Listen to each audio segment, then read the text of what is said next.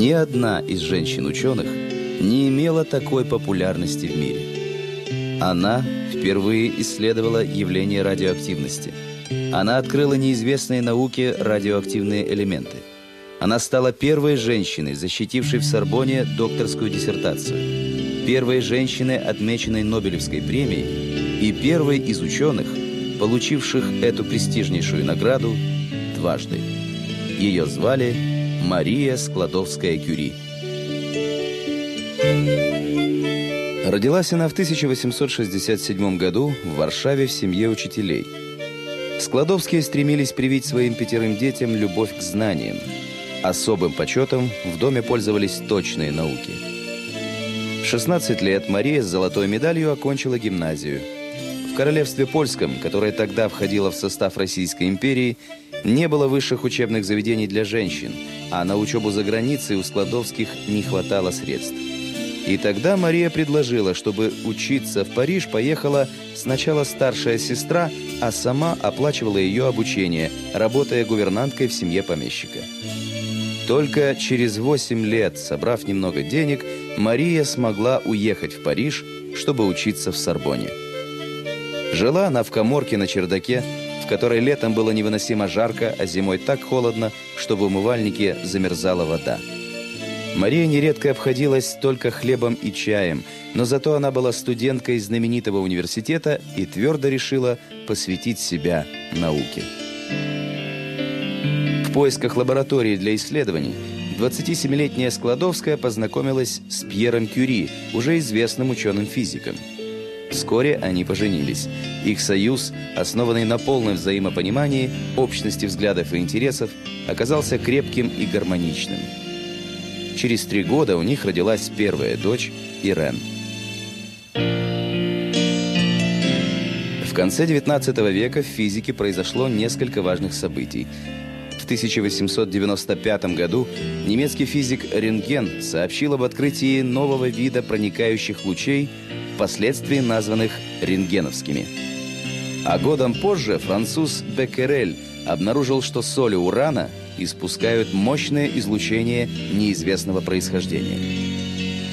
Складовская Кюри приступила к изучению этого явления, которое она позже назовет радиоактивностью. К ее опытам присоединился и Пьер, оставив, как он думал на время, свои эксперименты с кристаллами. В 1898 году супруги Кюри сообщили об открытии сразу двух элементов, обладающих высокой радиоактивностью – один из них Мария, по праву первооткрывателя, предложила назвать полонием в честь ее родной Польши. Другой элемент назвали радий, на латыни «испускающий лучи». Однако обнаружить существование новых элементов – это лишь полдела. Их нужно было выделить в чистом виде.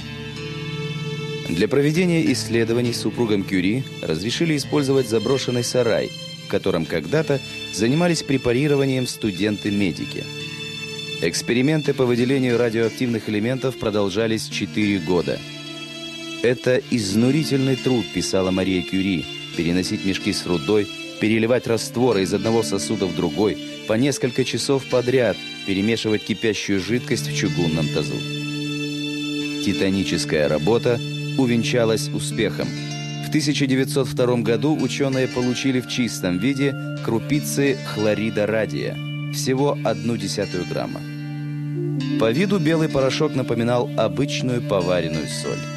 А испускаемый им свет был таким ярким, что вблизи трубочек, в которых хранились соли радия, можно было читать. Под впечатлением от колоссального труда физиков Владимир Маяковский позже сравнил поэзию с процессом получения радия в грамм добыча, в год труды. Несмотря на тяжелое материальное положение, ученые не запатентовали свои исследования. Мария утверждала, радий не должен никого обогатить. Этот элемент принадлежит всему миру. За работы по изучению радиоактивности Мария и Пьер Кюри в 1903 году получили Нобелевскую премию по физике. Спустя год у них родилась вторая дочь, Ева. А еще через два года, в 1906 Пьер Кюри погиб под колесами экипажа. Тяжелый удар судьбы не сломил Марию. Она сменила мужа на посту заведующего университетской кафедрой, возглавила лабораторию радиоактивности в Институте радио, созданного при ее участии. В 1911 году Мария Кюри получила вторую Нобелевскую премию, на этот раз по химии. Во время войны Мария Кюри возглавила радиологическую службу Общества Красного Креста и сама выезжала в прифронтовые госпитали. Она научилась водить автомобиль, а при необходимости становилась автомехаником. В юности она мужественно переносила холод в мансарде. Затем в неприспособленном для лаборатории сарае она проводила трудоемкие эксперименты, а во время Первой мировой с присущим ей спокойствием и твердостью превратилась в солдата. Мария Складовская-Кюри скончалась на 67-м году жизни от лучевой болезни. Пагубным для ее здоровья оказалось то самое радиоактивное излучение, исследованию которого она посвятила всю свою жизнь.